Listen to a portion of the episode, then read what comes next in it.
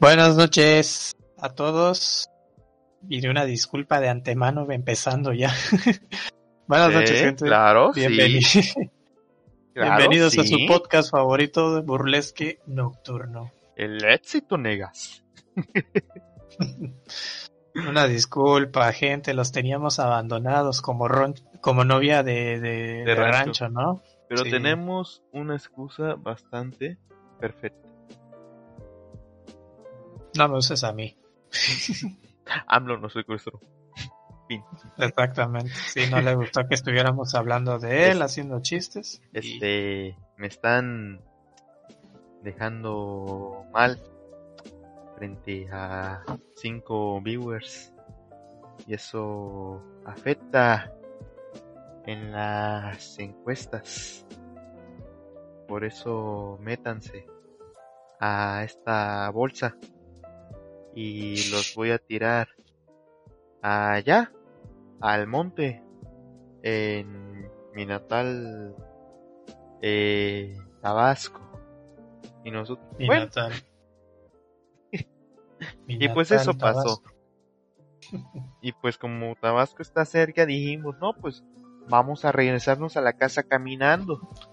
Y, y- y así nos hicimos tres semanas. Ustedes dirán de Tabasco, de donde ustedes viven, es bien cerca, sí, pero cuenta las veces que nos asaltaron, Ajá. teníamos que comer, descansar. Cuando comprábamos agua y no había cambio y teníamos que ir a cambiar el billete. No, sí, eso nos atrasó. No, gente, pues la verdad, la verdad, este, de la primera vez sí fallamos porque supuestamente íbamos a, o sea, nada más íbamos a fallar una vez. Ajá. Ese era el plan. Ajá, y ya al siguiente regresábamos y todo, pero bueno, primero resulta que el Canelo iba a pelear. Y la verdad no es que seamos muy fans del box, simplemente es una buena excusa pues para... Para juntarnos, para ser covidiotas, güey. Ajá, exacto. Y Pero hagan vimos cuenta, que el yo Canelo es precoz, güey. no aguantó nada. Es que se movía muy rico el turco. No, y estaba muy gracioso. Se supone que yo iba a ir a la casa de Jaime a, a verla, pero ya a la mera hora, este, de cancelé. Con una morra. No, no, no, cancelé.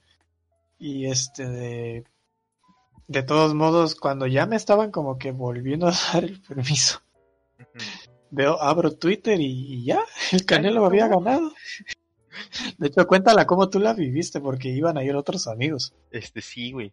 Haz de cuenta que fue Julián Álvarez eh, y el cubano, güey. Porque Juan sí nos cambió por una vieja, güey. Eso sí.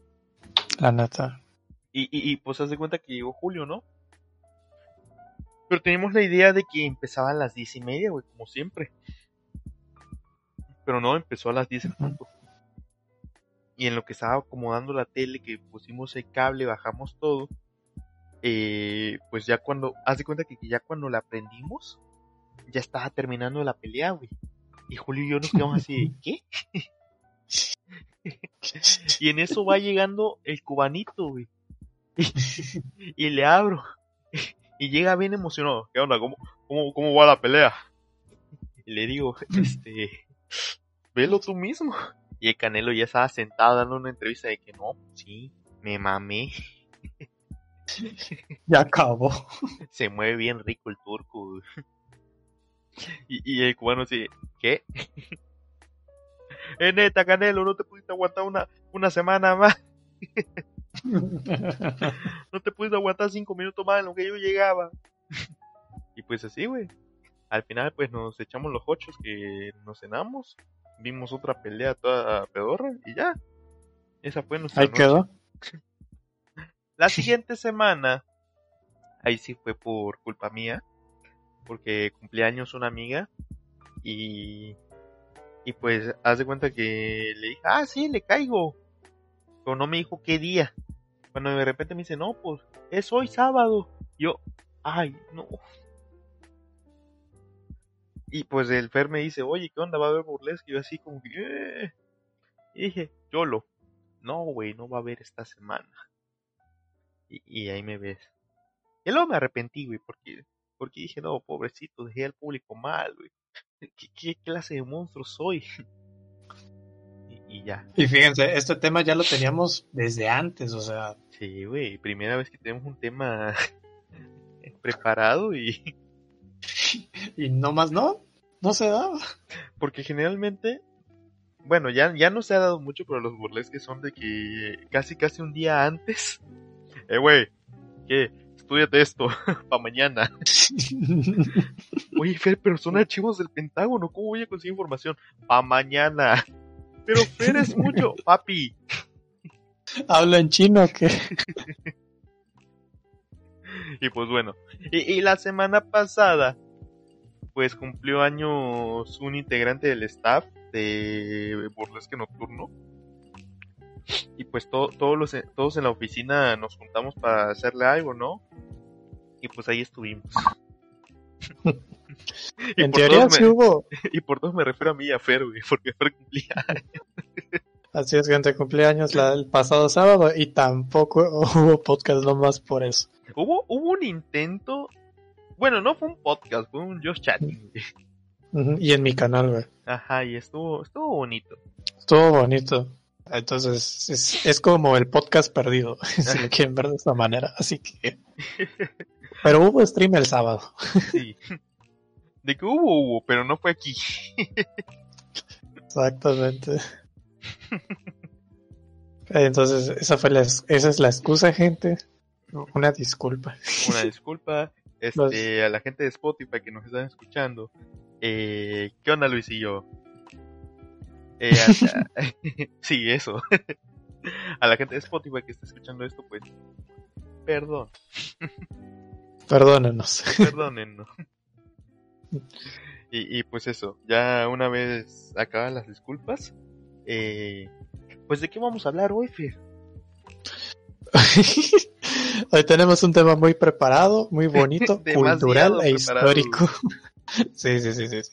Pero como ustedes saben, esto es burlesque nocturno y le echamos a perder en el camino, pero nosotros sabemos que nos perdonan todo eso. Así es, porque nos quieren mucho.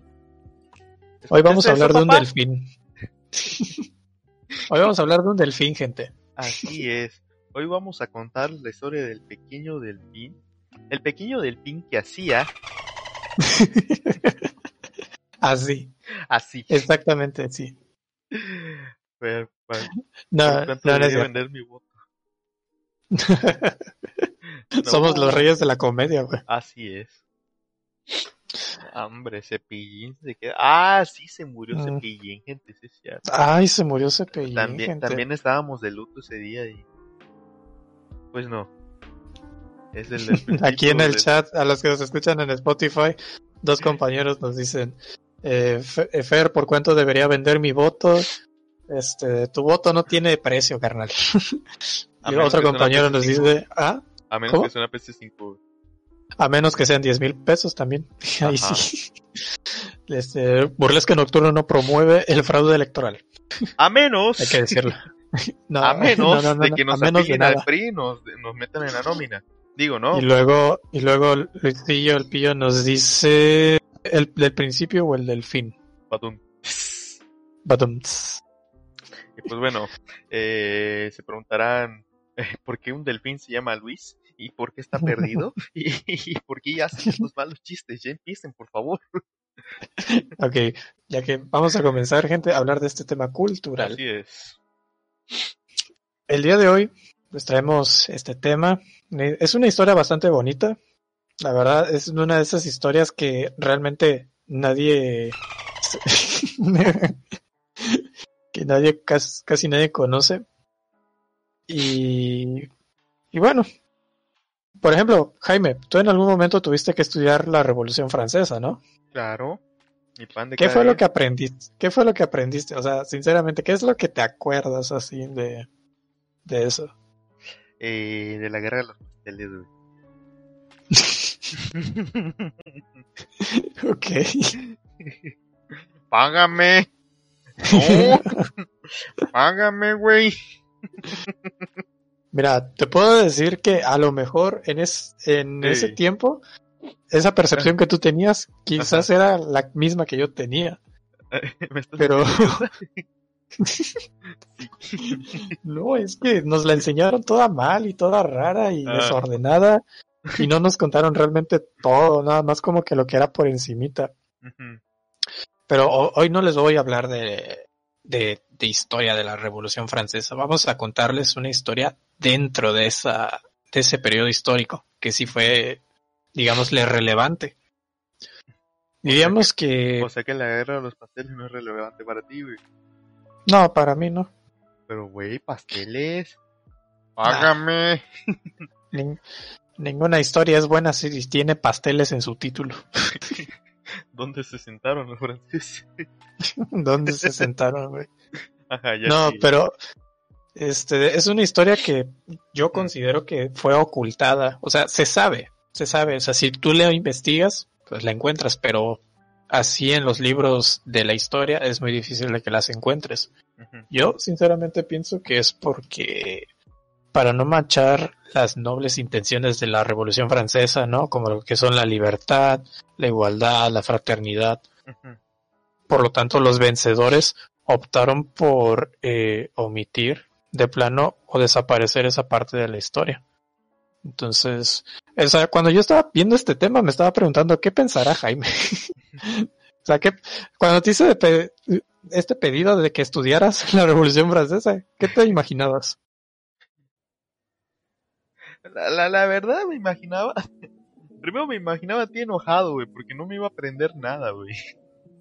Porque estoy bien idiota para aprenderme fechas y todo eso, güey. Ya, ya Es ves que que no luego te- cuando, ya ves cuando estábamos platicando luego ahí en Discord. Saludos a. Ha- Haz de cuenta que luego llegabas, ajá, ¿y cuándo, cuándo murió este vato? Y yo, em, y, y sí, Luis, te decía. y pues. No, no, es que, Mm, o sea, no era como que te tenías que aprender los nombres o la, bueno, los nombres igual sí un poquito, pues sí. pero este de así que los años y exactamente las épocas y así pues no porque es que ese es el problema porque cuando nos enseñaban historia nos enseñaban a aprendernos de memoria los nombres los cargos los este los títulos y todo eso y así no se debería de enseñar pero bueno este de estamos en Francia 1789 buenos tiempos no era bien bonito vivir en esa época. Sí. No había servicios básicos, No había nadie tenía trabajo, nadie tenía trabajo, No había AMLO. o tenían, pero prácticamente era esclavitud más remunerada. Tampoco había AMLO. A tu familia no le alcanzaba para comprar pan, No había AMLO. así que optabas por robar. Tampoco estaba el SAT. Entonces, como tenías que robar, te detenía la Guardia Real, después te Tampoco metían a, a un calabozo. te metían a un calabozo, el cual solamente podría ser descrito como de esas novelas filosóficas de Dark Souls, así de oscuras, y en donde para sobrevivir tenías que comer ratas y solamente estabas esperando en tu sentencia de muerte. O sea, buenos tiempos. Los Muy mejores. bonito. Estamos, est- estamos situados en una ciudad en, en la France, así de destruida, así de jodida, la gente no tiene para comer y, y esta historia se centra más que nada en la familia real francesa. Hoy les vamos a hablar del delfín. Inserte sonido de delfín, por favor. Aguanta. Y no, Juan. Y no, Juan, no vamos a hablar de animales. No vamos a hablar de, no vamos a hablar del delfín que se enamoró de su entrenadora. Que por cierto, esa es una historia muy turbia. Mu- Muy buena historia, bastante recomendada. Eh, una obra de arte, diría yo, del maestro Paulo Coelho. El alquimista. Esa, sí- esa- esa historia sí está bien creepy, güey, pero bueno. Eh, para explicarle a la gente, ¿por qué un delfín? Miren, delfín era el título real que ostentaba el heredero al trono de la monarquía francesa, o sea, el primogénito del rey. Ahora sí que el príncipe, ¿por qué le llamaban delfín? Pues, güey, le pudieron haber puesto cualquier otro nombre, pero dijeron, güey, vamos a llamarlo delfín. Ah, huevo. Se escucha perrón, güey. ¿Cómo se escuchará delfín en francés? A lo mejor se oye muy Del foie. Sofist. Igual y sí. Pero bueno, como ya hemos comentado en otros podcasts donde hablamos sobre la familia real, nosotros sabemos que ser donde sabemos que ser parte de la realeza significa tener la vida resuelta, o sea, todos los lujos que puedas imaginar o morir de accidente automovilístico. toda la comida que, que podías comer, privilegios, beneficios y seguridad de la más alta, o sea, tienes a todo un ejército a tu a tu merced. Era como ser tocado por Dios. Me acuerdo, y este era el abriendo un pequeño paréntesis. Me acuerdo que el otro día estábamos hablando del príncipe Harry. Eh, porque les habíamos hablado de la familia real y lo que había pasado con el príncipe Harry. Muy buen podcast, por cierto. Eh, por si lo quieren ver, disponible en Spotify y YouTube. Y, y, estábamos hablando de que por fin el príncipe Harry había dicho por qué estaba dejando su, su privilegio, pues. y de la nada pasamos de hablar de un tema serio a decir que AMLO era el que el que no quería a los niños porque eran oscuros, güey. Dije, no, es que dice Isabel eh, que no, que están muy oscuros los niños. Estos. Y su mamá es ver mal. Así que búsquenle. Y ya, e, e, ese era el paréntesis. Comedia. Que por cierto, eso del eso que comentó el príncipe Harry da para platicar en otro momento. Pero yo siento que lo mejor todavía está mm. por venir. Cuando se muera la reina Isabel. Uh, Uy, chavo. Si es que se muere. El, el, el, príncipe Felipe de Edimburgo, su Alteza Real, no se murió.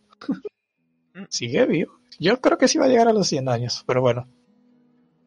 Eh, como les habíamos dicho, esta vida, estos beneficios del PRI, digo, de la familia real, era como ser tocado por Diosito. Y este era el caso de Luis, de Luis Carlos, así se llamaba el muchachito. Al ser el heredero al trono, él podía contar con todos estos lógicos. Lo único, así, lo único que tenía que hacer era mantenerse con vida, porque ya ves que a los monarcas de aquel entonces les encantaba matarse entre ellos para ocupar eh, el trono.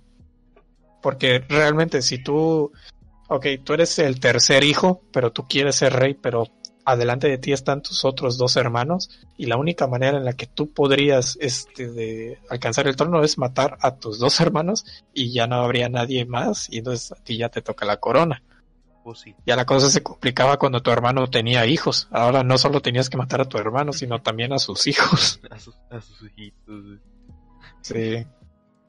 Entonces, había, que ejecutar la orden 77. 66. 66.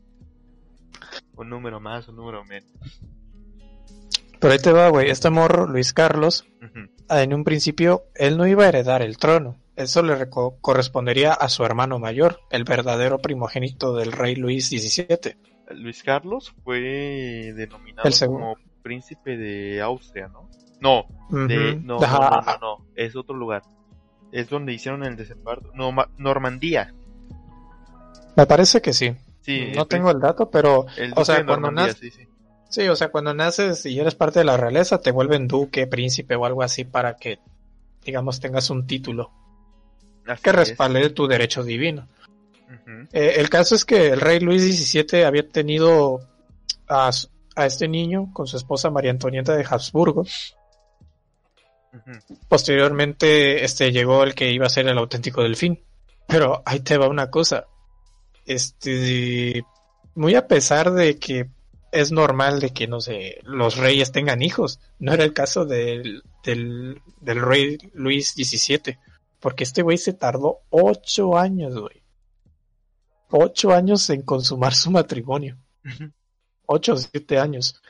Y el vato simplemente no, no quería, güey. No quería nada con su, este, de, con su esposa. Le daba como que cosita. Y es que en realidad el rey era muy tímido. Pero imagínate ocho años sin nada. Prácticamente las parejas mexicanas, güey. Ah, sí, claro, porque... no, sí, güey, ocho años de nada, imagínate a la pobre María Antonieta así de... Luis, Luis, óyeme, ya van seis años, cabrón. No, Seis, cierro. seis años. Ay, ciérrale, chavo. Sí, ahorita cierro. Ay, no me motivé. Todos te escuchamos. Un saludo. Un saludo. Pero Bueno. sí, güey, imagínate estar ocho años con tu marido y que, que no te pele. No, resulta ser que este güey tenía... Se supone que este güey tenía como que un problema en sus partes íntimas, lo cual le dificultaba realizar el acto sexual. Entonces se podrán imaginar que eso era muy incómodo para él. Pero se tardó ocho años, banda, ocho años en consumir su matrimonio. Ya posteriormente lo logró, con ayuda, pero lo logró.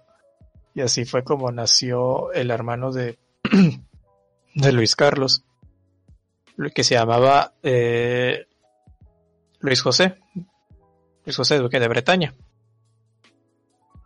Luego ya llegó Luis Carlos en el mi- 1785 y ya para aquel entonces la situación en Francia ya era bastante inestable. O sea, todos los días habían revueltas, habían escándalos en la corte real, sublevaciones y pues la gente quería sangre, quería mucha sangre. Y muy a pesar de que la monarquía se estaba yendo a la mierda, eh, Luis Carlos tuvo una infancia como un niño normal de la realeza. Vivía en Versalles, junto con sus hermanos. O sea, estaba su hermano, el mayor, su hermana, que era la de en medio, y al final estaba él, el menor. Recibió la educación necesaria. Dicen que realmente solo aprendió al- a, escribir su nombre, a leer no tanto. Y pues por un tiempo todo le iba bien. Pero las cosas empezaron a cambiar cuando su hermano mayor, Luis José, el buen Luis José, bienvenido. Eh, su hermano Luis José falleció. Este chamaco, el que iba a ser el heredero al trono, siempre había tenido problemas de salud. Nació enfermito, Pues- ahora sí, ¿no? O sea, nació muy débil. Ujú, Siempre había nacido, o sea, siempre él había sido este de- el enfermo de la familia. A comparación de su otro hermano, el menor, él siempre contaba con una buena salud. Pero el primogénito, este, no, no la libró. Le dio una tuberculosis y al final, pues, este, pues no la aguantó y, y falleció. Los mejores médicos no pudieron hacer nada por él. Igual no Y ya la en- medicina fuera muy buena en ese entonces. Bueno, igual tienes un punto, no es como que digas. Hoy. Y ya, bueno, en 1789, pues el delfín murió. El, el auténtico delfín, Pues murió. Y para acabarla, ¿sabes qué pasó unos meses después? ¿Qué pasó unos meses después? AMLO subió al poder. AMLO, no creó el PRI. AMLO creó el PRI. ¿Qué, No, pasó? eh, ¿Qué pasó, güey? Ya. Estalló la revolución. o sea, en el mismo año se te muere tu hijo, tu heredero al trono, eh, al trono y, y estalla la revolución. bien salado ese Luis, güey. Eh, Pero déjate, güey. Todavía tenía, todavía tenía el tiempo para mandarse a hacer retratos, güey. ah, sí es cierto, güey. Pero bueno, eso lo vamos a hablar más adelante, güey. Sí, sí, sí, sí. No les vamos a explicar cómo es que un poder absolutista pierde todo su poder poco a poco. Eso es tema de los historiadores. Así es. Nosotros les vamos a ir contando qué fue lo que pasó y cómo es que se di- dio esta situación. Como ustedes recordarán en sus clases de historia, la Revolución Francesa marca un antes y un después en la historia. Para poder así concretar un éxito tenía que suceder algunas cosas que, si bien eran terribles, eran necesarias para formar al nuevo Estado, o una nueva forma de Estado.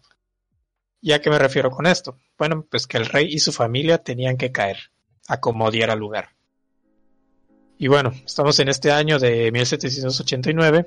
Una turba furiosa de franceses se dirigían a Versalles con la mera intención de sacar a los reyes y matarlos entre todos. O sea, así como le pasó a Mussolini, güey, así, sacarlo a la calle y que todos le pateen y le peguen y todo. Afortunadamente la familia real salió este de ilesa, pero algunos miembros de la corte real sí fueron asesinados. De hecho, algunos les cortaron las cabezas y las pusieron en picas. Ya ese, ese, esa costumbre de cortar cabezas como que le gustaba a los franceses. ¿Tú crees? ya le cortaban la cabeza a cualquiera, pero bueno. ¿Vlad, Vlad de dónde era? ¿Vlad? Uh, Vlad ya había pasado. Sí, pero él de dónde era, ya no recuerdo. Era de Asia, Ah, entonces nada que ver. Del oeste, no sé si era oriente o del este, pero Pero nada que ver acá entonces. sí. Prosigue. Un saludo al Vlad. Un saludo, un saludo. Al Pues la situación ya era... Sí, al Pelintroqui. La situación ya era muy tensa. Los reyes este, tuvieron que trasladarse a otro palacio, porque vivir en Versalles pues ya era bastante complicado.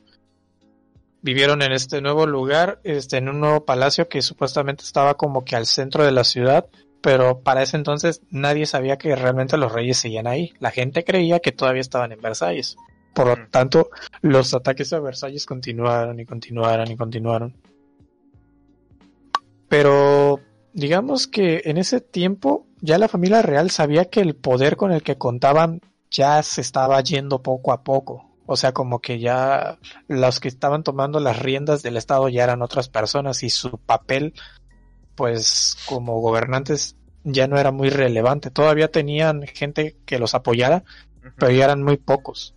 Ahora sí que se creó la izquierda y la derecha, pero bueno, para no estar eh, yendo por otra parte, eh, la familia real, los reyes de Francia, eh, determinaron que lo mejor era escapar, porque si ya los franceses no te quieren, pues, pues vete, güey, antes de que te corten la cabeza o algo peor. Sí, francamente, fue el peor escape de la historia, la verdad. Y lo planeó María Antonieta, güey. Y lo planeó María Antonieta, o sea, mientras el padre estaba tratando de, pues, a ver si no perdía el poder, ella ya estaba trazando un plan de escape. Estos güeyes dijeron, a huevo, vamos a escaparnos de Francia. A huevo, ¿y cómo lo hacemos? Vamos a hacerlos en un carruaje del tamaño de un elefante y vamos a pasar enfrente del centro para que toda la gente nos vea. Pero vamos a decir que somos diplomáticos austriacos. A huevo, nadie nos va a creer. Y, y Luis, y Luis se la quedó viendo así de... Va,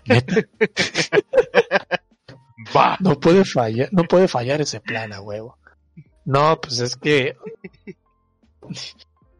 O sea, imagínate, toda la ciudad sucia, hay muerte, peste, destrucción, la gente con hambre, y de repente ves un carruaje así enorme, pintado de oro, así muy chingón, y con un chingo de cosas detrás.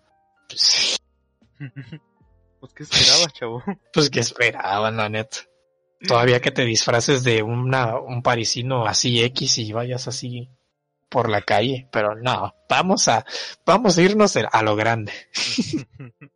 Vamos a hacer el último baile. Obviamente los descubrieron ¿Cómo va? a y los, ser? obli- y los obligaron a regresar al palacio. La gente, al enterarse de que eh, estaban tratando de escapar, se enojaron más. Me refiero a la gente que estaba tratando de apoyar a la corona todavía, porque decían, ah, nos están abandonando, perros, ah, pues ahorita les va peor. Por lo tanto, los ataques al palacio continuaron. La gente que tenía resguardada la familia real tuvo que tomar una decisión. O sea, como ellos ya no podían valerse por sí mismos, ya los soldados no les hacían caso, tomaron la decisión de llevárselos a una prisión, a la prisión del, del Temple. Era un lugar que estaba fuera de Francia, pero seguía, bueno, no fuera de Francia, seguía dentro del territorio, pero digamos que fuera de la ciudad. Ya no te... ok. Gracias, señor Delfín. Muchas gracias, señor Delfín. ¿Qué haríamos sin usted? Ajá. se los llevaron a esta prisión al templo. Era un lugar feo. O sea, de por sí una prisión, pues es, no es muy bonita, ¿verdad? Pero eso parecía como el castillo de Vlad, güey, así horrible. Este lugar sería el donde pasarían sus últimos días. Pero imagínense la situación de estos güeyes. Estaban viviendo en palacios, en lugares exóticos, limpios, bien cuidados, con seguridad, este de todas las 24 horas del día. Y luego pasaron a un lugar a, a, un calabozo, o sea, pasaron a un lugar feo, oscuro, pequeño, todos juntos. Y bueno, ya la gente no los reconocía como los monarcas, ahora eran simplemente un problema, un, para la, para la consolidación del sueño francés, ¿no? El del Estado propio. Ya no eran nada, realmente ya no eran nada. Ya no les llamaban por sus títulos, ya no les decían reyes, les llamaban por sus nombres Luis. Pues de por default, ¿no? Huicho. Ándale. A estas alturas, el delfín, el que, el que sobrevivió, ya tenía siete añitos, siete años. Y bueno, pues él no sabía realmente qué estaba pasando. Más o menos sabía leer. Y este aprendió a escribir su nombre, como les había dicho anteriormente. Pero ahora ya, este, ahora sí que su papá le estaba enseñando a, a leer, ¿no? O sea, estaba encargando de su educación. Pero pues la suerte no le sirvió para mucho. Pero bueno, antes de pasar a la parte triste, ¿qué hacía el rey aparte de educar a su hijo, Jaime? Mandar a hacer cuadros, autorretratos. O sea, el vato todavía estaba en, este, en una cárcel y todavía se ponía así, ah, píntame. Oiga, pero ¿por qué si usted ya no... Píntame. Píntame. Oiga, pero usted ya no tiene... Es más, ¿con quién me va a pagar? ¿Qué, qué, anda pensando? Eh, píntame. Por favor. Píntame. Bueno. Dijo por favor. Bueno, me dijo por favor. No, pues es que era como de que. Mm. Pues, ¿qué, ¿qué puedes hacer en una prisión, viejo? Píntame. Píntame. bueno, para mala suerte del rey, sus días de píntame terminaron. Demonios. El rey fue juzgado por los delitos de traición y lo sentenciaron a muerte. Pero a decapitación. Ya sabes, que te vuelan la cholla. Sí, lo típico. A los franceses les gusta eso de ver al cabezas rodar. Literalmente se lo tomaron muy en serio. y bueno, después de matar al rey, el resto de la familia, pues, ya sabían que corrían un alto peligro. Sabían que la sed de sangre de los franceses no iba a parar hasta que todos estuvieran muertos. Ya estamos unos tres añitos después, 1793. Por la mañana, un grupo de hombres irrumpe en el cuarto, en la celda eh, donde estaba la familia real, con la intención de llevarse el delfín, al niño, al futuro rey. No preguntaron nada, simplemente actuaron, hubo forcejeos, empujones, el niño no quería pues irse, separarse. María Antonieta, la antigua reina, no permitía que se llevaran a su hijo, porque antes que reina, antes que el título, pues era madre, o sea, le estaban quitando a su hijo. La criatura. Dicen que la María Antonieta estaba peleando por una hora y media para evitar que le arrebataran a Carlos.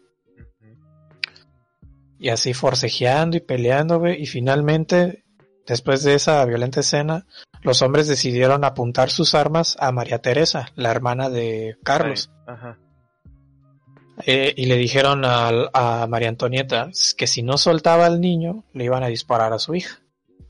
Y pues, pues ella tuvo que tomar la decisión, o sea, tuvo que este, soltar a Carlos y no, no, le hicieron nada a la niña, pero se, le, pero se llevaron a Carlos. Y supuestamente esta fue la última vez que Carlos vio a su familia. Ya no los volvió a ver. ¿Por qué? Porque se lo llevaron a una celda a lo alto de esa torre. Y ahí iba a pasar el resto de sus días. En ese lugar se encontraba un señor que se llamaba, y perdón si lo pronuncio mal, Antonio Simón. Antonio. Es que ya tiene muy oxidado el francés. Sí, desde que nos enseñaron alemán. Saludos, Julio. el buen Antonio se iba a encargar ahora de la educación del delfín. La idea era borrarle en su memoria su pasado como parte de la familia real y reeducarlo con las ideas revolucionarias. Era de que, bueno, pues no nos vamos a, no vamos a matar al niño, simplemente pues vamos a lavarle el cerebro, que olvide que fue rey y que olvide su derecho a, al trono. Y bueno, aquí ya es donde la historia tiene versiones, ¿no? Hay más versiones más adelante, pero aquí ya hay dos versiones. Una donde dice que este señor que se dedicaba, o sea, el señor era un zapatero, un zapatero se estaba encargando de la educación de un niño. supuestamente que era buena onda, que lo consentía, que se reían juntos, platicaban, jugaban, o sea, se la pasaban bien, o sea, el niño estaba bien. Pero la otra parte, y la cual consideran como oficial, es que Antonio maltrataba al niño, tanto física y psicológicamente, con golpes, torturas, le obligaba a beber alcohol, mientras cantaba la marsallesa, gran himno. Constantemente amenazaban al niño con la muerte si no hacía lo que se le ordenaba. Le decían que sus padres eh, afirmaban que ya no lo amaban y que lo dejaron abandonado ahí para que se muriera. Y bueno, un montón de cosas que un niño no debería escuchar. Y, quiero que recuerden esto, o sea, es un niño, siete años, güey. O sea, y, y, que estaba viviendo todo eso, pues estaba muy cabrón. Poco tiempo después lo visitó un periodista que se llamaba Jacques René Eppert. Era, como dije, periodista revolucionario, radical. Y lo visitó en su celda. Realmente no se sabe qué pasó en esa conversación con eh, Jacques y Carlos. Pero de alguna manera, este güey logró obtener una declaración firmada por el niño así con el nombre, porque el niño aprendió a escribir su nombre y era una declaración en el cual acusaba a su madre, la señora María Antonieta, de violencia y abuso sexual. Esta declaración fue utilizada en contra del juicio de María Antonieta. O sea, mientras la estaban enjuiciando, pusieron eh, esta declaración para darles más motivos de sentenciar la muerte. Que de hecho muchas personas dicen, bueno, hay muchas versiones.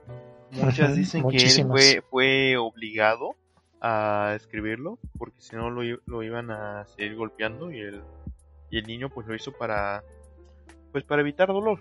otras son de que el niño ni siquiera sabía ni siquiera sabía que estaba firmando, o sea, nomás le dijeron, oye, pon tu nombre en este papel, como él ya sabía escribir su nombre, pero no sabía leer, pues simplemente lo hizo, ¿no? Y, y otras son de que en verdad sí, María Antonieta sí abusaba de él. Mm. Pero... Pero quién sabe. O sea, yo, lo dudo bastante, Yo, la verdad lo dudo bastante. Yo honestamente pienso que es la segunda opción de que llegaran con él y dijeron, oye, fíjate que queremos saber cómo te llamas, puedes poner tu nombre en este papelito. Va. Y lo, y lo escribe, güey. Es, la mm. típica de que le pones un papel encima de otro y ya, ya lo firmó. Ándale.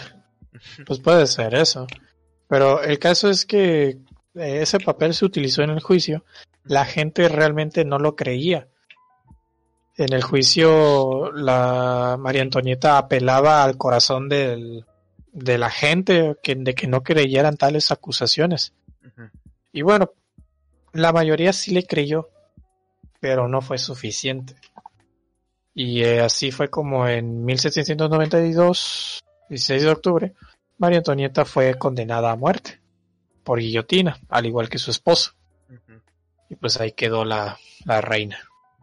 Ahora, tras la muerte del rey, la reina, por consecuencia, le va a suceder su hijo, ¿no? El único varón que quedaba. Por lo tanto, desde que murió el rey, este de Luis Carlos, ahora este nuevo Luis Carlos, perdón, Luis XVII, ese era el, e, el cálculo o el nombre que él recibiría, Luis XVIII, el nuevo, el nuevo rey, porque así funciona la sucesión, ya lo hemos explicado anteriormente. Y fíjate, cuando murió el rey, muchos países empezaron a reconocer a Luis XVIII, o sea, el delfín que estaba encerrado en el calabozo, como el auténtico gobernador de Francia, o sea, el auténtico emperador, o como le quieras llamar. Rey. Potencias europeas, este, desde Rusia hasta los Estados Unidos, imagínate. Pero pues no fue suficiente. Y bueno, volvemos con Luis Carlos. Eventualmente toda la peste, la mala alimentación, las enfermedades, pues doblegaron su, pues, su espíritu. Y después de dos años de tortura, Luis XVIII falleció de tuberculosis o de escrófula, que también está relacionado a la tuberculosis. Cuando le estaban haciendo la autopsia, eh, su cuerpo estaba cubierto de llagas y de sarna. El cuerpo del niño fue inhumado, o sea, lo enterraron en una fosa común. Otros dicen que está en el cementerio de Santa Margarita de París, pero es solo una suposición. Realmente no hay nada que lo respalde. Pero lo que sí se sabe es que la caja en que metieron a este niño era una simple caja de madera, donde le colocaron una D, una gran D de delfín al frente de su ataúd. Y así, güey, sin ceremonias, sin palabras, sin invitados.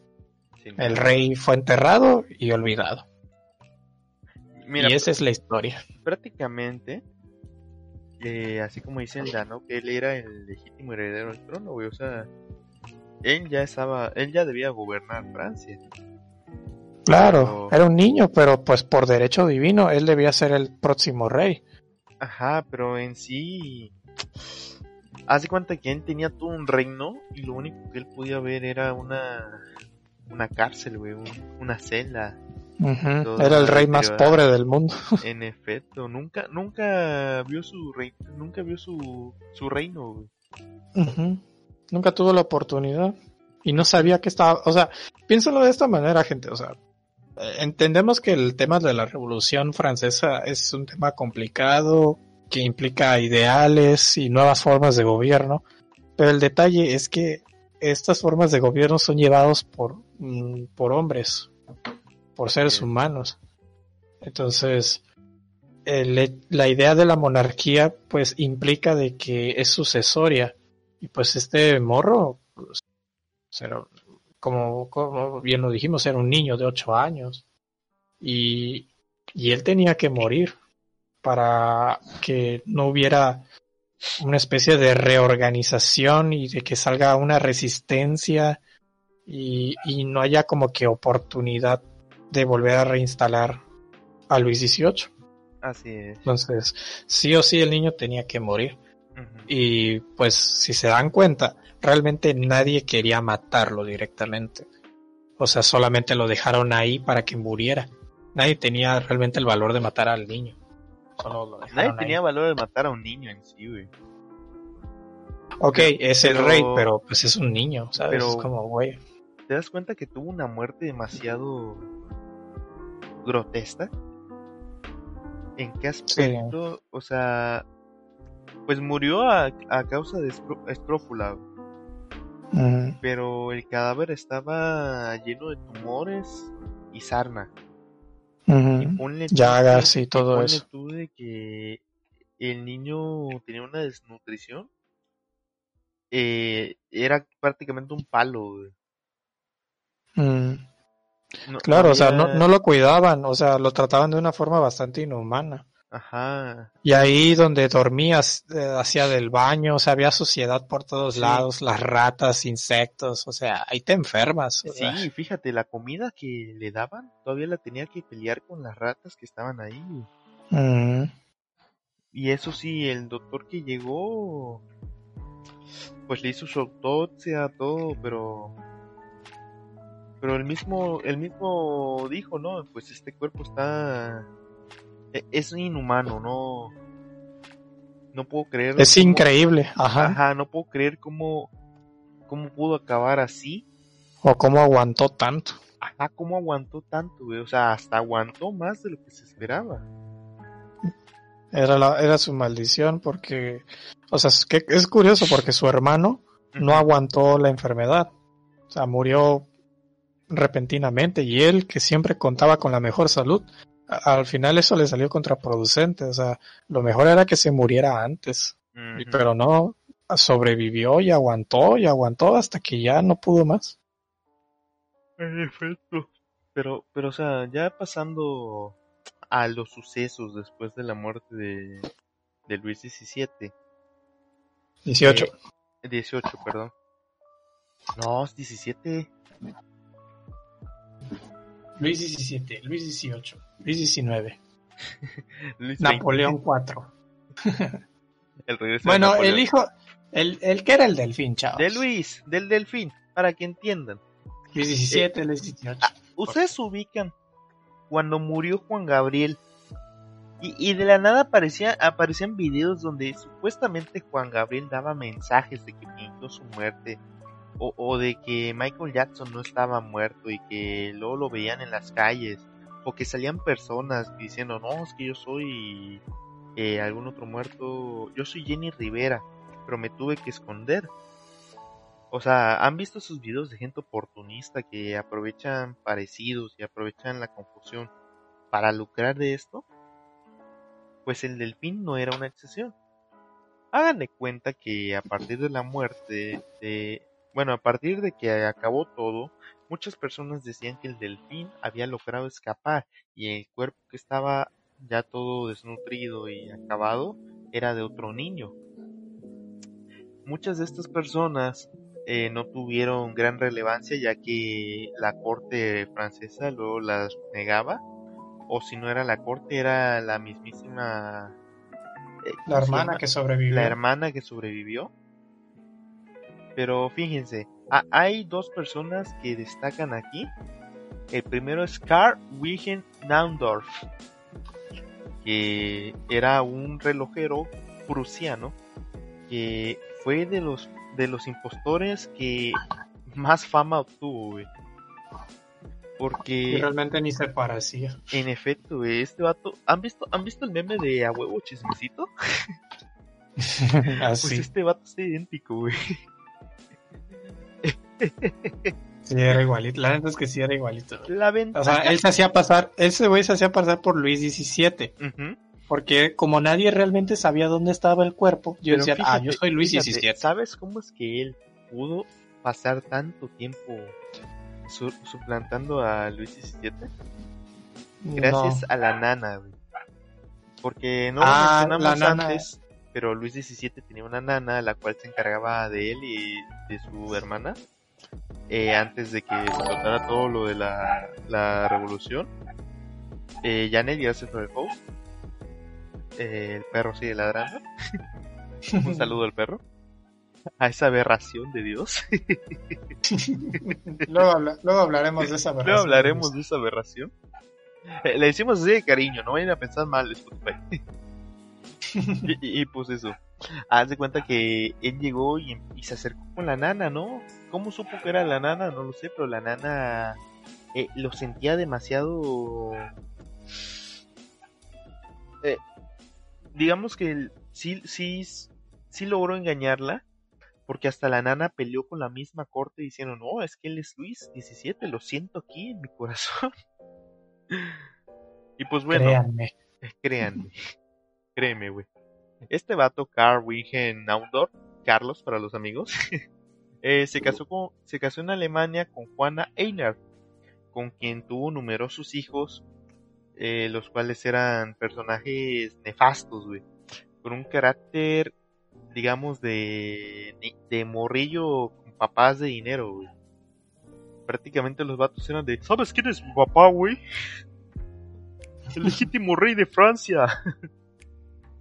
Nada que ver, güey. Y nada que ver, güey. Y, bueno, este vato demandó judicialmente en Francia a varios príncipes de la casa Borbón para hacer valer de que es, él era el auténtico eh, Luis XVII.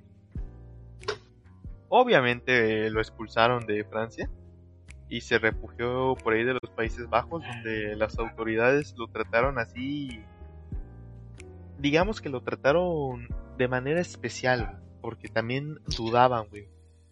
Pues sí, se suponía, o sea, es mm. que el chisme llegó muy lejos, porque la gente ya como que dudaba, pero a lo mejor igual y si era. Y dudaban porque no, sabían cómo era el morrillo. Sí, es que casi nadie lo vio. Ajá. Y aparte, mm, piensen de esta manera, pasaron muchos años. En efecto. ¿no? Y también intentó fundar una iglesia sistemática, pero no jaló el business, güey. Finalmente murió en Delft en el año 1845 y sus ojos y sus hijos, ojos, sus hijos adoptaron sus ojos, Sus hijos adoptaron legalmente el apellido Borbón. los cuales muchos descendientes de él aún lo mantienen. Y a pesar de que los análisis de ADN, todavía voy a hablar de eso ahorita, eh, demostraron que Luis XVII en realidad murió en la prisión del Temple en 1795, esta gente sigue peleando diciendo que no, es que mi bisabuelo, no, él era Luis. él me lo prometió por la Virgencita de Guadalupe y yo le creo. Y, ahí sigue la gente peleando, güey. ¿No creen que el verdadero Luis XVII se murió en, la, mm. en la prisión del Temple, güey? No, sí se murió ahí, güey. no, y fíjense, eh, hay una historia de que el doctor que, le hizo, que le practicó la autopsia a Luis XVII, eh, en algún momento en que se descuidaron todos, tomó el corazón del niño y lo metió en un frasco con alcohol, alcohol y conservantes. Y, y, el corazón ahí lo tenía guardado en su casa. Cuando llegaba la gente ya le decía, oigan, el corazón de, Luis XVII. es tremendo. Pero fíjense, ese corazón tuvo un largo recorrido, el cual no les voy a poder explicar porque eh, hay, personas que no podemos mencionar debido a políticas de, de la empresa. Pero bueno, eh, una de esas personas era un señor de bigote, bigote curioso. Para que entiendan. Pues el Chaplin. El, Chaplin, sí. El Chaplin alemán. Exacto. Y bueno, eh, algo que yo le mencionaba a Per mientras investigaba esto, mientras él me, me, regañaba porque yo no investigaba nada, no estudiaba.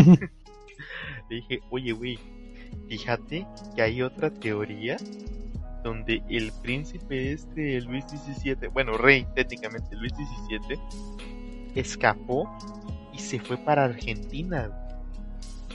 Y le dije, no, fíjate que el señor del bigote chistoso alemán, también hay una teoría de que se fue, de que fingió su muerte y se fue para Argentina. ¿No será que fueron Rumi? Todos los desaparecidos se van a Argentina. Sí, güey, quién sabe qué tiene Argentina. Para Argentina, efectivamente, se fueron para Argentina, Ruth. Pero, pero, o sea, haz de cuenta. Eh, durante el año, digamos, 1794, eh, no, un poquito más. Aproximadamente en el año 1830 y algo o 20 algo, algo así, eh, desembarcó un barco proveniente de Europa, donde muchas personas, la mayoría franceses, estaban buscando una nueva vida en, en el país argentino. E, entre ellos destaca Pierre Benoit, el cual era un marino, arquitecto e ingeniero francés, el cual expuso la primera generación de arquitectos neoclásicos del Río de la Plata en Argentina. Y, fue, ah, padre, y fue padre del ingeniero Pedro Benoit. Eh, algo curioso de esta persona es que nunca hablaba de su pasado, güey. Siempre que llegaba un, curioso así de que, oiga, ¿y por qué se fue de Francia? El vato nunca te decía nada, güey, de que no, pues, ¿qué te importa? O te daba, la, o te daba el avión, ¿no? De que, ah, sí, chao. Ah, mira, Rose es argentino. Se, supone que los alemanes se vinieron a esconder acá, en una supuesta parte de Bariloche, o es lo que se estipula. Sí, eh, muchas teorías de conspiración que rondan en base a este personaje alemán de bigote chistoso dicen que en efecto se, se fue a Argentina se cambió el nombre y de hecho hay muchos hijos regados por ahí, pero ahora sí que se queda como teoría de conspiración.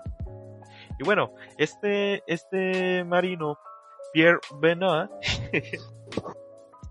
hace cuenta que llegó al Río de la Plata y fue nombrado por Bernardino Rivadia, arquitecto constructor de planos en el Departamento de Ingenieros Arquitectos. Fue colaborador de Próspero Catelyn y se supone que fue coautor de alguna de las obras firmadas por este. Se cree intervino en el diseño del pórtico de la Catedral de Buenos Aires. Eh, posteriormente, eh, fue nombrado por el gobernador Manuel Dorrego. Es que tengo anotado los nombres, no se me olvida. fue nombrado director de dibujo del departamento topográfico y después de la caída de Juan Manuel de Rosas ocupó el cargo de arquitecto civil y fue miembro del Consejo de Obras Públicas.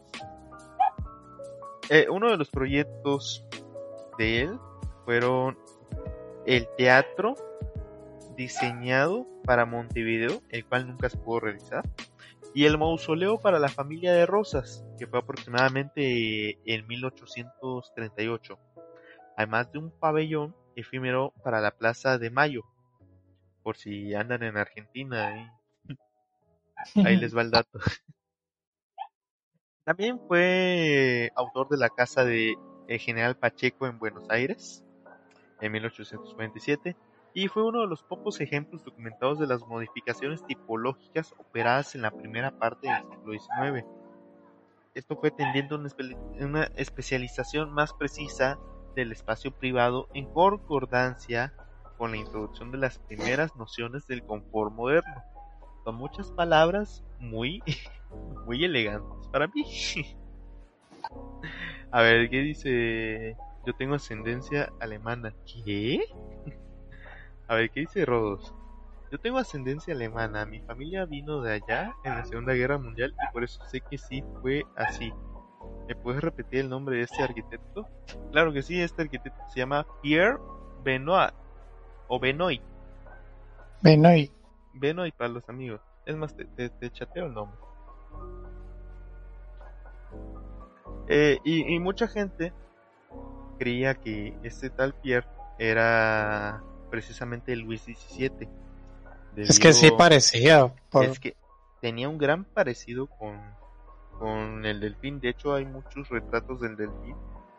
Y si los comparamos, precisamente tienen tienen muchas similitudes. Obviamente no, no van a ser iguales, porque pues bueno, uno es niño y otro es un, un señor ya. Y mira, una historia curiosa de este arquitecto es que ya cuando era viejo, un día desembarcó un médico de Francia y llegó a su casa. Tocó la puerta, abrió la esposa de, ya cuando estaba grande, ¿no? Ajá, ya cuando era... Ya cuando estaba viejito, güey, ya... Mm, ya vivió su vida. Ajá, te desconozco la edad. Pues de cuenta que la esposa estaba así de que... ¿Quién es usted? No, pues vengo por Pierre a verlo. Y Pierre pues lo conocía. Y pues la esposa lo dejó pasar. Pierre estaba muy enfermo. Entonces estuvieron platicando por una hora y de repente su esposa se dio cuenta de que la, habitación ya estaba muy muy callada y entró y encontró a Pierre envenenado y el doctor simplemente desapareció, entonces podríamos decir que vino a terminar el trabajo ajá muchas personas piensan que este doctor fue enviado por la corte francesa para evitar eh, más más confusiones o historias acerca de este delfín perdido. O Porque hagan de cuenta, banda, el tema del delfín perdido era como el quién mató a Jenny Rivera de aquí, o sea. ¿Quién engañó a Roger Rabbit, ¿Quién engañó a Roger Rabbit? O también puede ser como del, del el caso de Celia. O sea, para que ustedes digan que, ay, no mames, esas son pendejadas. O sea, esta historia del delfín perdido duró años. Años, Siglos y, la gente hasta hace poco no sabían de quién era el verdadero delfín. De hecho, no tiene mucho que se hicieron las pruebas del corazón, las pruebas de ADN, que ahorita se las voy a comentar. Es que nadie, es que ese es el pedo, güey, porque mm. cuando uno muere, pues uno deja sus restos o lugar de donde está sepultado o algo así, o se deja marcado. El del delfín no era el caso. O sea, esta historia que les contamos era no algo que se encontraba estipulado en un acta de defunción o algo así, no, era por lo que se decía, por lo que se hablaba, ¿no? Por la palabra, ¿no? Como el crédito a la palabra de AMLO. Así es. Todo era la palabra, entonces no había algo que respaldara 100% que en verdad el delfín pues se murió. Pero, pero fíjate, muchas, muchas personas estaban convencidas de que Pierre era en verdad eh, Luis XVII. Sí, es que sí de se parece. de hecho tiene- hasta, está muy parecido, la verdad. Era rubio, este, de- tenía Eh, un porte muy elegante. Y es que todo coincidía, güey. ajá. Era una persona que precisamente estaba buscando formar una nueva vida fuera de Francia. Una persona rubia. Una Alguien que salió de la nada, ajá, Ajá, o sea, una persona que prácticamente no tenía historia. un pasado, ajá. Fuera de Argentina, él no tenía nada, güey. Y cuando le preguntabas qué onda con su vida, siempre era muy reservado. Y, y todavía agrégale esta historia del doctor, la cual no hemos podido confirmar, pero aún así es muy curiosa. Pero bueno, eh, esta, esta historia, bueno, esta teoría era muy popular hasta que se realizó precisamente la prueba de ADN al corazón que yo les mencioné anteriormente que el doctor había sustraído del cuerpo del delfín. Ahora pasamos precisamente a la historia del ADN. Bueno, al informarse de la muerte del delfín Luis Carlos, rápidamente corrió el rumor de que pues había logrado huir, que se había, había dejado otro niño en su lugar. Eh, ya saben cómo son las teorías de conspiración. De la nada el niño sacó habilidades para escapar de una, una celda y, y logró engañar a otro niño para, para que lo, lo suplantara, ¿no? Y así empezó la película de Wolverine. Pero bueno, el encargado de realizar la autopsia al delfín cuando falleció fue Felipe Jim Pelleter, o Felipe, para los amigos, Para los compas. como ya les Era como el. Antonio. Eh, eh, era como el Toñito, güey. Eh, Él le extirpó el corazón cuando las demás personas estaban distraídas y lo metió a un frasco con alcohol y conservadores, los cuales eh, el corazón tuvo un largo viaje, demasiado largo, si me lo preguntas, pero al final lo- los historiadores y el la corte francés, francesa, ya hartos, güey, de, haz de cuenta que todos los días eran como cinco delfines nuevos que aparecían, güey, buscando eh, el ¿Lana? ¿Dinero? buscando lana y poder, güey. Cuando, cuando la corona francesa dice, ya, ya, ¿ves ese corazón de allá? Ajá, tráetelo. Oiga, pero es, de- es de un rico, no lo... Tráetelo, hombre. Y, y otro vato de la corte Expropiese. el otro va- el otro vato así de que, oye, háblale a la, a la morra que sobrevivió, a la de ya. y, y hace cuenta que María Antonieta, no sé por qué, güey, le daba por coleccionar mechones de cabellos, güey, de, de sus hijos. Pero ella ya había fallecido, ¿no? Ajá, o sea, pero ya- había una, había una colección de sus cabellitos, güey. Mm. Le encantaba eso de... Ah, Era, era como la típica jefecita, güey, de que, ay, su primer diente, su primer corte de cabello. Y pues bueno, en uno de esos mechones había un cabello de la hermana de, de Luis XVII, Rodos, gracias por el host. Había un, y había un mechón de cabello de la hermana y dijeron, no, pues vamos a comparar este corazón eh, momificado con este mechón de cabello. Y así fue la prueba de ADN.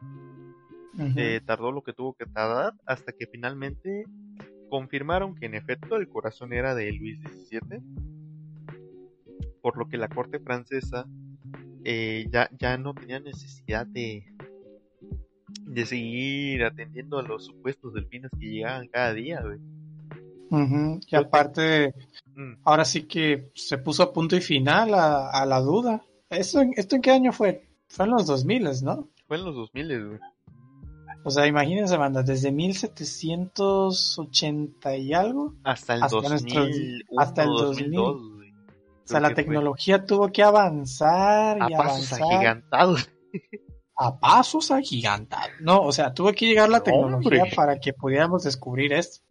Los microchips. Y ya- Y, al final creo que el corazón lo pusieron al lado del, del cuerpo de sus padres, ¿no? O, bueno, del, el corazón actualmente se encuentra en la Basílica de Saint Denis, en...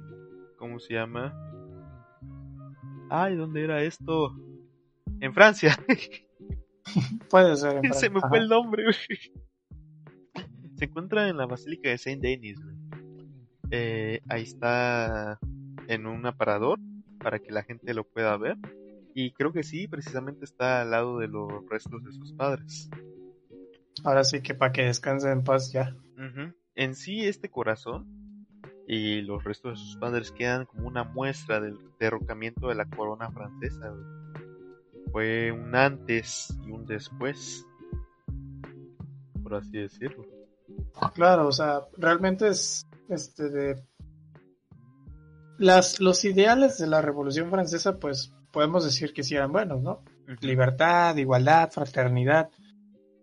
Pero para llegar a todo eso, para un bien común, o bueno, este, alcanzar este, el estado perfecto que ellos querían, pues tenían que cortar algunas cabezas y a lo mejor esas cabezas tenían que ser de niños, pues se tenía que hacer por el concepto del absolutismo, ¿no? Por el concepto del imperio y el tema de la, de la herencia, ¿no? De, heredar el trono. Y, eh. ese tipo de cosas todavía permiten que haya gente simpatizante y decir, todavía hay un chance de restaurar la monarquía. El rey aún vive. Vamos a tiempo. Vamos a tiempo. Entonces, para asegurar que nada regresara, pues este, pues vamos a quebrárnoslo. Aunque te diré, hay otras historias de otras monarquías, de otros reyes que han caído, que han sido más sangrientas. O la de los ares de Rusia. Pero ese es otro tema. Están, ¿cómo se llama estos vatos de los, los rusos? ¿cómo, ¿Cómo se llama? Sí, los, ares de Rusia. Los de Anastasia, ¿cómo se llama? Los romanos. Los ares. Sí, los Ares de Rusia, los Romanov, ajá. Sí, ellos también tienen una historia muy interesante, que hablaremos otro día. Así es. Pero imagínate, güey, un misterio que, duró fue, siglos. Ajá, fue desde 1700 hasta el 2000, güey. Hasta que dos laboratorios por fin tuvieron la, la tecnología suficiente para decir, basta. Ni Pierre Denoy, ni el otro que era Carl, Wilhelm, no me acuerdo de, todo su nombre. Pierre. Ajá, Pierre de Noy, pero el otro que era el impostor más famoso, el ah, Carl Wilhelm. El, Carlos, güey, Carlito, el abuelo chismecito. Ni ellos, ni nadie, realmente ninguno de ellos fue el, delfín. El delfín murió en ese calabozo, en esa celda en Francia. Y, todavía hay gente que no cree, güey, no cree en las pruebas. Hay, gente que todavía dice, no, eh, ah, debe ser Pierre. Por eso es que nunca decía de su pasado y nada. Porque sí, todavía hay gente que, a, pesar de, las pruebas científicas, aún tiene dudas, güey, es justificable. A, partir de todo lo que ha sucedido en los avances humanos, siempre ha, habido información que no se ha dado, o que se ha modificado. Y se entiende, güey, o sea, es por ejemplo las vacunas. Hay gente que dice que, que tiene microchips y otras personas que dicen que en realidad son placebos y pues su mm. opinión es válida mientras no afecte a nadie más. Y mientras tanto hay una familia que tiene pues el apellido del Borbón y ellos se y no tienen nada que ver. Como, no tiene nada que ver, simplemente se la agandallaron. Y aún así están, están por ahí deambulando y diciendo, ¿sabes quién es papá, güey? ¿Sabes quién fue mi abuelo? ¿Un rey que ya mataron? Pero fue rey, güey. qué tienes?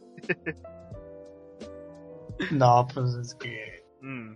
Es que, eh, si te das cuenta, como no había chance de asegurar que en verdad este niño, el Luis XVII, había muerto, pues mucha gente se tenía que aprovechar, sí o sí. ¿No? O sea, por más que le buscaras un sentido, la gente siempre iba a querer sacar dinero o provecho. o poder o Eh. lo que sea, representación, lo que hiciera falta. La, la gente siempre va a buscar aprovecharse de una situación de choque. Aunque, para ser prácticos, ¿de qué te servía este decirle a la gente que eras el rey, el auténtico rey, si no, no iba a pasar nada? O sea, ya para ese entonces ya el Estado francés se había consolidado. Entonces, ¿para qué? O sea, no te, no, no te van a dar nada porque pues ya no eres rey. Pero, El reconocimiento, pues, no sé. imagínate la fama, güey, o sea... La, la gente hace famosa a la gente cuando quiere, güey. Eh, ¿En qué, ¿En qué me refiero? Eh, cualquier persona que simplemente llegue y ha- haga algo de notar puede, puede conseguir logros como la fama o riquezas así de sencillo.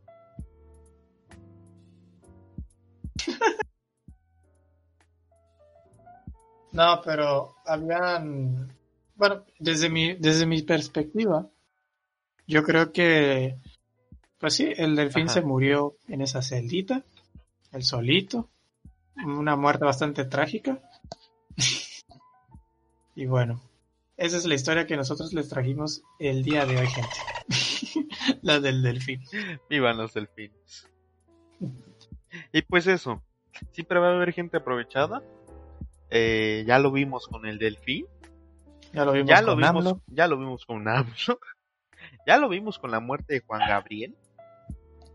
Que, ahorita Con José José. con José José, güey, Sarita. ¿Y cuántos hijos no le salieron a Juan Gabriel? Ah, no, yo sí fui Juan Gabriel, sí. O hubo un vato que se- ya ese sí se pasó de cínico y que se puso un filtro güey, para parecerse a Juan Gabriel. Y estaba así que, no, es que yo tuve que fingir mi muerte porque la verdad el narco me estaba persiguiendo y, Y el narco así de, ¿y nosotros para qué? y el mencho así, ¿qué? Pero si tú eres mi ídolo, bro. Un Saludo al mencho. No nos mates, por favor. Hay un saludo al pirata. ya que andamos haciendo esta referencia. y pues No, bueno, hombre. eh, esta fue la historia de el pequeño delfín que hacía Inserte sonido de delfín gracioso. este sonido. Es que la producción no se pone chispa, güey. Sí. Pero bueno, esta fue la pequeña historia del delfín, que era un rey y al final nunca gozó de su reinado. Pero eso sí, tuvo una historia bastante interesante y bastante turbia. Digna Y que de- les apostamos que no la escucharon en su escuela. Así es. De hecho, si buscan información, yo se los vengo a confirmar. Hay muy poca información, güey. Sí. Lo que es la conspiración que yo les vine a contar, no, hombre, qué bueno que nos tardamos tres semanas, güey, porque en un día no, no encontraba nada de todo lo que estoy diciendo. Pero bueno, eh, Ahora además- ustedes lo saben, gente. ahora lo saben, El- vayan, el- vayan a difundirlo cuando estén platicando. Cuando esto acabe, cuando esta pandemia acabe y estén otra vez con, tu- con sus amigos, vayan y les digan, oigan, fíjense que durante, eh, durante el aislamiento estuve escuchando un podcast muy bueno, por cierto, que se encuentra en Spotify por si lo quieren escuchar, o en YouTube los sábados, los domingos que yo diga, o a veces los lunes, depende de qué tanto se tarden los chavos. Y, y hablaron de un delfín, el cual perdió su reino. y así, güey. Qué bonito el fan, ¿verdad? Imagínate. La verdad es que sí, no sabía. El delfín, el pequeño pero- delfín. Pero bueno. Eh, para resumir, esta fue la historia de Luis XVII, el rey que no alcanzó No 18, 17, 17, ya no hubo 18, no hubo ni secuela. 20. No, no hubo el regreso, ni 20, ni 21. El morro murió a los 8 años. ni remake, güey. Ni remake, nada, nada. Y el 17. Bueno, esta fue la historia de Luis XVII, el rey que nunca pudo reinar, o como nosotros le pusimos, Luis, el delfín que no fue rey. El delfín, que no dejó de ser delfín. Y bueno, esta fue la historia del pequeño delfín, una historia bastante trágica, eh, muy interesante. Murió muy joven, sí murió muy joven, su corazón tuvo bastantes aventuras. Estuvo al lado de muchos personajes. Y... Pero llegó. Pero llegó. Al final acabó donde tenía que estar, en la Basílica de Saint Denis, en la... ¿Cómo se llama? al lado de los restos de sus padres. Al lado de los restos de sus padres y sus ancestros, güey, porque también hay otros personajes de, la... Hay otros reyes ahí. De la corona francesa ahí. Pues al final se le dio el honor que tenía que tener. Mm, y ahí quedó. ¿Qué podemos aprender de esta historia? Échenle ganas. no le pongan delfín a sus hijos. no hagan monarquías. No, no nazcan, no nazcan siendo herederos de, coronas. Es mala idea. Pues Pero bueno, gente, nos despedimos ya de nuestra nos Despedimos ya. Pues ya saben, nos despedimos de, nuestros típicos. De, ¿De qué me de los bots primero. ¿De qué me pueden matar? los bots. Chavo. Vamos a responderle a Rodos primero. ¿De qué me pueden matar, chavo? ¿De qué me pueden matar? Uy, chavo. Si vives en Latinoamérica, por cualquier cosa puedes amanecer una bolsa negra, güey. Viva AMLO, efectivamente, Andy.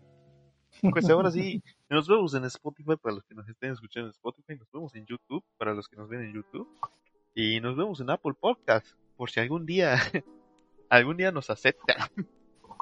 Algún día. Porque, porque estas tres semanas he estado intentando que nos acepten y, y nomás nos dan puras largas. Steve Jobs está así de que no, no, no. No, joven, venga mañana. Nos vemos en LOL, efectivamente. Arroba Crazy with Love en Love, en LOL. Pues bueno, vamos a agradecerle a nuestros fieles moderadores, el Sinlas, el Livebot y el Magotsu que siempre está aquí. A los bots, a Janet, al Lucillo Pillo, al Julián Álvarez, al Danot, a Rodos, que por primera vez lo tenemos aquí, pero aún así esperamos que sean muchas veces más.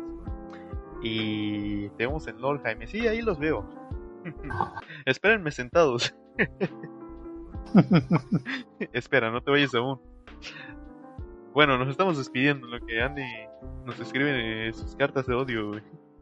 pues muchas gracias, gente. Muchas nos gracias. vemos en la próxima. Yo, yo fui Crash Love, acompañado de el intento de político llamado AMLO. Ay, de perro. Aquí, hola, soy yo. y pues este fue nuestro, nuestro burlesque.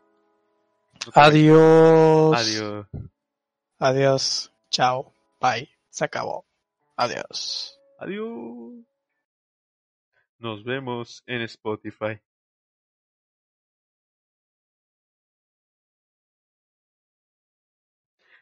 Acaban de caer una recompensa que dice Jaime Juega LOL por si están viéndonos en YouTube o en Spotify. Sí, voy, voy a dejarlo en Spotify. Y, y no, no voy a jugar LOL. O bueno, no sé, no sé. Ahora sí. Vamos. Ya, vámonos. Ahora sí, ya nos vamos. Adiós.